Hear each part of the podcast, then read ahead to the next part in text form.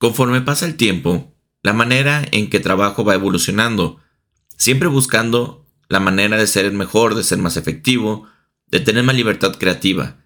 Y para esto las herramientas que uno elige para trabajar son muy importantes para lograr los cometidos. En este podcast te voy a hablar sobre las herramientas que utilizo y por qué las utilizo.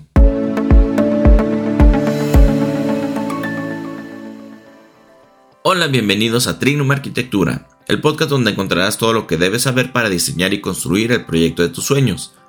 Yo soy el arquitecto Enrique Ochoa, director de Trinum Arquitectura, y hoy vamos a hablar sobre las herramientas que utilizo para trabajar en el estudio de Trinum Arquitectura, pero como siempre te invito a que visites mi otro proyecto, el cual es Diario de un Arquitecto, es un blog personal donde te comparto todos mis proyectos personales, este, las cosas que aprendo, que leo, que estudio, y las cosas que ahora sí que, me dan este, más ganas de compartir contigo. Ahí lo, ahí lo, puedes encontrar, es un blog mucho más personal.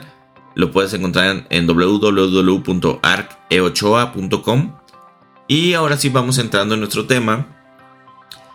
Como te comentaba, conforme pasan los años, eh, ya van varios años que hago este mismo artículo. De hecho, el año pasado también publiqué sobre las herramientas que utilizaba en aquella época. Eh, cada año me he dado cuenta que cambia la manera en que trabajo. Yo creo que es parte de, la evolución, tanto de la tecnología como mío, como voy priorizando unas cosas sobre otras. Entonces eh, he ido cambiando la manera en que trabajo y a mediados del año pasado cambió bastante radicalmente la, manera en que trabajo. Busco herramientas que sean más flexibles, que me permiten trabajar en, otros lugares, en lugares este, en cualquier momento, porque eh, ahorita eh, en Trignum Arquitectura estamos tan saturados de trabajo que a veces este, cualquier pérdida de tiempo es, es algo que, que pesa mucho en el desarrollo del proyecto. Entonces, una de las, de las incorporaciones, se puede decir, que tuve a mi metodología de trabajo fue que eh, me compré un iPad mini. Eh, yo al principio decía, bueno, pues el iPad mini es prácticamente un celular grande. Y la verdad es que no estaba muy equivocado. Yo, o sea, no le veía mucha utilidad al iPad mini. Y ahorita se convirtió en el aparato que más uso y en el que más provecho le he sacado.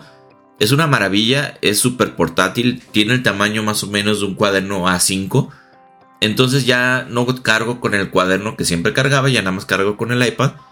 Eh, es muy práctica, es muy portable. Eh, puedo sacarla en la obra sin ningún problema. Puedo sacarla en el banco sin, sin que estorbe. Puedo sacarla en una cafetería y ponerme a trabajar, ponerme a dibujar. Es muy práctico tener un iPad mini porque no te estorba y no llama mucho la atención. Eh, la verdad es que para leer, para consumir contenidos, inclusive yo llego aquí a, mi casa, dejo el teléfono en su base para cargar, agarro el iPad mini y en ese hago todo lo que tengo que hacer, tomo notas, escribo, boceto, este, o sea, es, es muy, muy, muy práctica. Para sacarle provecho al iPad mini, pues obviamente necesitas comprar ciertos accesorios, por ejemplo, yo que escribo blogs y que Aparte, este, escribo varios artículos y utilizo mucho el teclado. La verdad, escribir directamente en la pantalla no es nada cómodo. Entonces, este, tengo un tecladito que se llama Case 2 Go, que es de Logitech. Es un tecladito súper delgadito, resistente al polvo, resistente al agua, la batería le dura muchísimo. Y es muy práctico para tenerlo ahí dentro de mi mochila porque no me estorba, lo saco y me puedo poner a trabajar. No es el teclado más cómodo para escribir, pero pues te saca del apuro y funciona muy bien, puedes trabajar con él, o sea, en realidad no, no, no tiene nada de malo el tecladito. Y la segunda cosa es el, lápiz. Obviamente, pues soy arquitecto, dibujo mucho, rayo mucho, hago muchos bocetos, este, muchas ideas, plasmo muchas cosas. Y el Apple Pencil es una maravilla para eso. Eh, al principio compré un lápiz pirata eh, bastante barato en Amazon, este me costó como 400 pesos. Es buen lápiz si lo que quieres nada más es escribir. Pero si lo que quieres es dibujar, el Apple Pencil no, o sea, es otra cosa. Tiene más sensores, tiene sensación, eh, como sensación de, presión. de inclinación del lápiz, para, para cosas como Procreate o para Morfolio, que son las herramientas que uso, sí hay mucha diferencia con el Apple Pencil a los, a los genéricos. Entonces vale mucho la pena. Yo tenía un, bueno, tengo un, un iPad Air que lo mismo la compré porque pues era la iPad delgadita, tenía un buen tamaño de pantalla, dije, bueno, me sirve para andar, para ir y para venir, para llevar. Pero en realidad es que sí es incómoda para trabajar en la calle, para sacarla en la calle, para estar en la obra y sacar la tablet, es, es bastante bultosa, es grande. Entonces, este, ahora que tengo el iPad mini, pues no, es, es otra cosa diferente, es mucho más práctica. Pero el iPad Air, que es una pantalla más grande, de 11 pulgadas, la tengo en mi escritorio y cuando estoy en mi oficina es muy cómoda para trabajar. Nada más que dije, bueno, pues si ya tengo el iPad mini para, para andar en la calle, el iPad Air se queda como en un punto intermedio entre portátil y no portátil. Entonces como que ya me quedé en el limbo. Yo espero este año comprarme el, el iPad Pro de 12.9, que es la pantalla más grande que hay de iPad para tenerla aquí en la oficina, para trabajar, para hacer aquí los planos y los bocetos y los conceptos en una pantalla más grande, más cómoda y seguir utilizando mi iPad mini para andar en la calle, para la obra, para cuando llegue un café que me pueda poner a trabajar, que pueda hacer bocetos o que pueda hacer sketch en la calle, lo que se me ocurra. Entonces, este, para mí el iPad se convirtió en una super herramienta y más porque eh, hay herramientas como Morfolio que hicieron una especie de, aplicación de dibujo como un CAD pero a mano. Tiene herramientas muy interesantes. Puedes dibujar, o sea, puedes hacer bocetos así, garabatos, tipo como tú quieras. Y sobre eso ir trabajando, ir desarrollando la idea, hacer planos, inclusive puedes hacer planos este, muy, de muy buena calidad de presentación para anteproyectos, obviamente ya para trabajo y para hacer planos de permisos y para los renders, pues obviamente no, no, no funciona tan así. Pero para toda la etapa de conceptualización es una gran herramienta. Es prácticamente trabajar a mano con papel, calca. Este, que creo yo que es la mejor manera y la más óptima de conceptualizar un diseño arquitectónico. Entonces siento yo que vale mucho la pena. Este, y las iPads son muy, muy, muy cómodas para eso. La aplicación Morpholio es muy buena para eso. Y si tienes ahí el pasatiempo de, hacer dibujos, de hacer sketch, algo un poquito más artístico, también es este, la, aplicación de Procreate es increíblemente buena, tiene muchísimas herramientas, es como tener un Photoshop para dibujo en, la, en un iPad y es súper cómodo, puedes hacer cosas muy interesantes.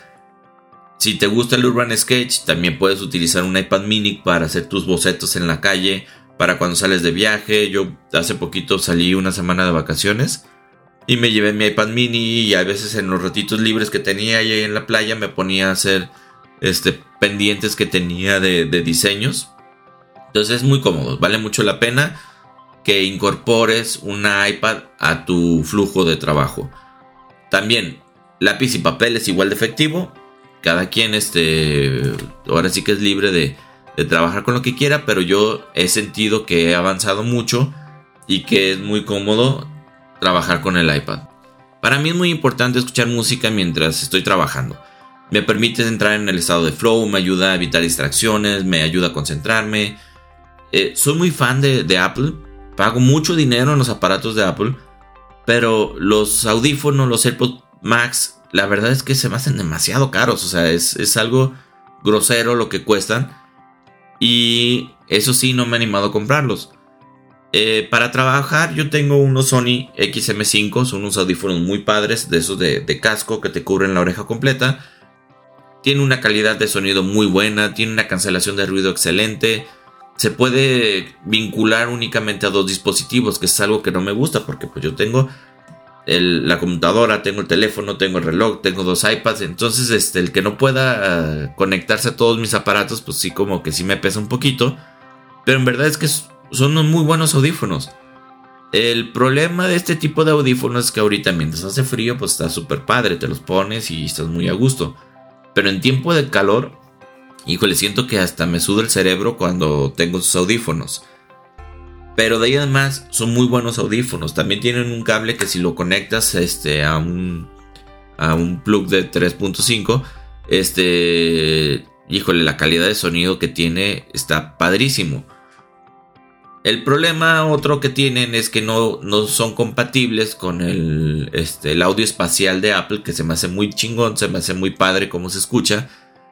Eh, pero de ahí es más, son muy buenos audífonos. Hace poquito salieron unos audífonos, unos Beats Pro, que son como muy similares a los XM5, pero que sí se conectan con todos los aparatos de Apple, ya que tienen el chip de Apple. Que probablemente si, si no tuviera audífonos hubiera comprado esos, o si estuviera ahorita por comprar audífonos hubiera comprado los Beats, por esa situación de poderse conectar a todos mis aparatos. Pero de ahí además unos audífonos muy buenos, muy padres y funcionan muy bien. Pero mmm, para andar en la calle, para estar, este, para hacer ejercicio y cosas así, pues obviamente no sirven. Para eso tengo unos AirPods Pro que también tienen una excelente calidad de sonido. Este, eso sí tienen audio espacial, se conectan a todos mis aparatos. Eh, tiene una cancelación de ruido muy buena. Este, el, el, modo ambiente también está muy padre. Son muy buenos audífonos y cuando hace calor esos son los que utilizo prácticamente para todo. Este, son muy buenos audífonos, también son algo caritos, pero creo que sí valen la pena. Este lo recomiendo mucho si tienes aparatos Apple. Si no, hay una versión de chicharitos de los XM5 que también son muy buenos, que si tienes dispositivos Android te puede funcionar muy bien. Eh, en cuestión de cómputo yo sigo utilizando mi MacBook Pro. Espero ya este, pronto ya cambiarla por una un poquito más nueva. Y para cosas un poquito más exigentes tengo un, rack, como, como una especie de CPU, donde tengo una tarjeta de video externa, que es la que me ayuda a hacer cosas así como un poquito más potentes. Que pues también ya tiene unos cuantos años, que también ya le hace falta ahí una actualización.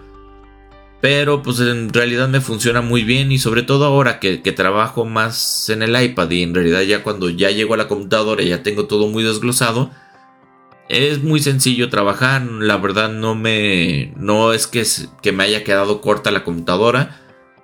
Los renders, pues sí, a lo mejor en lugar de hacerlos en 5 minutos, los podría hacer en un minuto en una computadora más nueva. Pero no es algo así que me, que me quite el sueño. Espero poco a poco ir actualizando el equipo. Y de, complementos, pues utilizo un teclado Logitech, el, este, el MX Keys, el, bueno, MX Master Keys que está muy padre. De hecho, tuve un tiempo un teclado de Apple y la verdad es que no le pide nada al teclado, el teclado de Apple. Es muy cómodo, ya tengo muchos años con él, se trabaja muy bien. Salió una versión que es teclado mecánico. Me da mucha curiosidad saber qué tan cómodo es, pero la verdad es que como este no me ha fallado y, está muy bueno, pues no, no tengo por qué cambiarlo, aunque sí me da mucha curiosidad. Y el mouse, el mouse también uso el Logitech, el MX Masters Tenía el S2, solo que ya le di este, ahora sí que ya duró lo que tenía que durar. la verdad es que el uso que les damos nosotros los arquitectos a los mouse, pues sí es bastante importante. Pues ya lo tuve que retirar, acabo de comprar uno nuevo que es el, la versión 3S. Y en realidad la única diferencia que yo le encuentro así muy importante es que los clics se escuchan mucho menos que en el otro mouse. Pero este es el mejor mouse que puedes comprar si te dedicas a diseñar. Tiene botones configurables, tiene unos botones extras, tiene el scroll lateral, el scroll frontal, o sea, es un super mouse. Yo antes era de esos de que compraba pues el, más baratito y el que yo decía que pues que para mouse era lo mismo hasta que compré un mouse bueno me di cuenta en verdad de la diferencia de lo que es y, la verdad es que el mouse es algo que utilizamos muchísimo los arquitectos como para ponernos codos con eso. Así que yo les recomiendo mucho estos dos. La versión este, MX Master de Logitech es muy buena versión de, todo. Y este. Y ya, pues, para cerrar así rápido, porque ya está siendo muy largo. Eh, para grabar utilizo un micrófono, el Yeti Nano. Según yo ya la marca Blue ya no existe, pero debe de haber alguna versión nueva de, este tipo de micrófono. Que según yo también lo compró Logitech. Eh, si compara los primeros podcasts que grababa hace unos cuantos años con estos nuevos, pues sí se nota mucho la diferencia de tener un buen micrófono. Si te vas a dedicar a grabar, pues vale la pena que tengas un buen micrófono, no costó muy caro Se me hace que es una muy buena compra.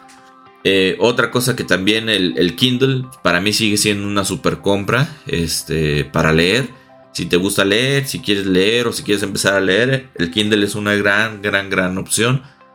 Tiene una pantalla que no te cansa, es como si leyeras en papel, pero sin la incomodidad de tener que estar buscando la luz para, para que funcione. O también otra cosa que no me gusta mucho del libro físico es que las primeras páginas como que te tienes que estarlas estirando porque se cierra solo el libro. O sea, tiene muchas comodidades leer en un Kindle. Yo sé que los libros así pues huelen rico y se siente bien cuando los tienes físicos, pero la verdad es que el Kindle es muy muy buena opción para leer. Yo desde que tengo el Kindle leo el doble de lo que leía antes con libros.